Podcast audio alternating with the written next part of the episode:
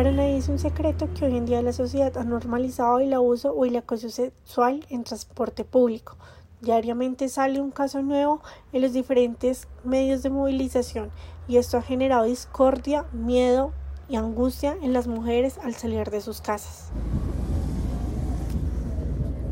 Em, una vez que me subí a Transmilenio estaba de noche y me senté en una de las sillas de la parte de atrás. Iba, no estaba muy lleno el Transmilenio, entonces me hice hacia la ventana y tuvo otra parada y se subió un señor. Tenía la maleta en las piernas y se sentó a mi lado. Se me hizo raro porque habían como más sillas vacías y no entendía por qué se sentó a mi lado. Era un señor mm, como unos 45 años em, y yo empecé, eh, bueno, él eh, me empecé como a quedar dormida, pero de la nada sentí que la mano de él eh, estaba llegando a mi parte íntima, entonces del susto pues la iba a quitar, pero con la otra mano el señor tenía un arma cortopunzante. Sin embargo, las consecuencias que han tomado esas acciones se han tratado con especialistas como psicólogos, los cuales ayudan a sobrellevar los sentimientos que causan dichas acciones, solo por el simple hecho de que se lleven prendas que muestran un poco de piel. Muy buenas tardes a todos, mi nombre es Daniela Rodríguez, soy psicóloga, especialista en feminismo y género, hablando del tema de acoso callejero y sobre todo en Bogotá, que tenemos una problemática muy grande, pues nos encontramos con situaciones y casos a diarios que por muchos años se habían normalizado, pero que gracias a las redes sociales últimamente hemos tenido pues una ventana muy grande para poder visibilizarlos y sobre todo dar a conocer que estos casos no son normales y no deberíamos pues, normalizar este tipo de situaciones. Entonces eh, me empezó a manosear y pues yo intentaba mirar como las personas que estaban cerca, eh, pero pues nadie, nadie me,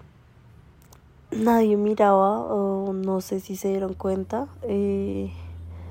yo, él me empezó a tocar cuando iba a meter la mano, pues metí la mano debajo de mi pantalón y me empezó a manosear aún más. Pero pues yo solamente estaba que temblaba del miedo, me dio mucho susto, pero pues no podía hacer nada porque estaba aún así siendo intimidada como por el arma blanca. Em, ya cuando terminé de hacer eso, iba a hacer algo más, creo yo, pero eh, hubo una estación donde se subieron varias personas y se paró y ahí sí no hizo nada. Entonces yo aproveché en ese momento y me bajé del Transmilenio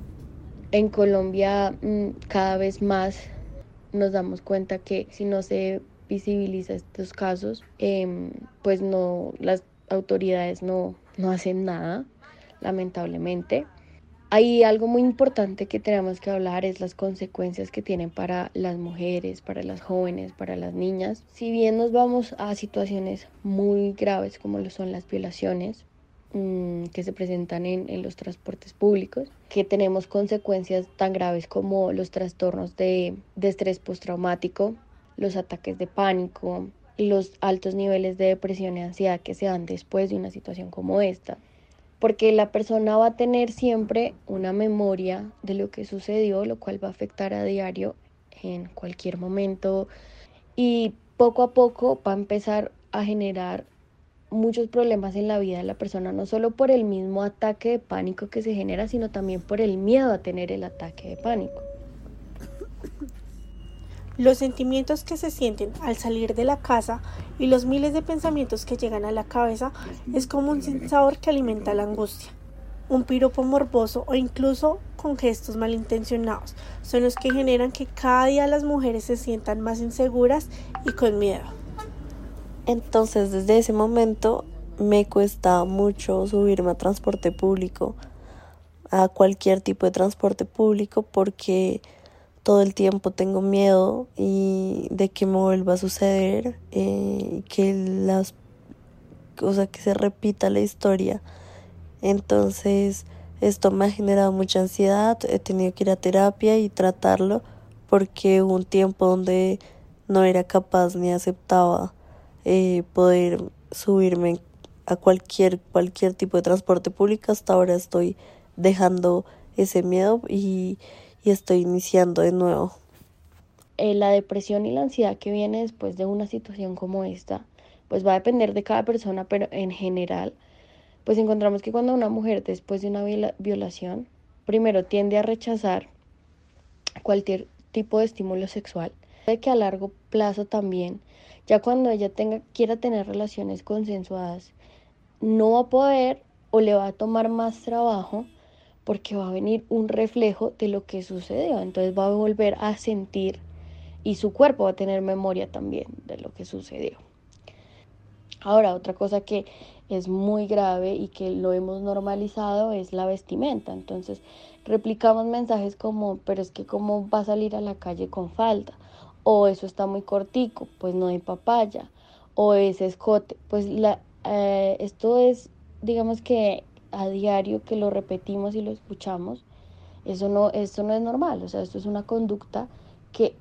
vulnera también el autoestima de la persona y la autopercepción de la persona.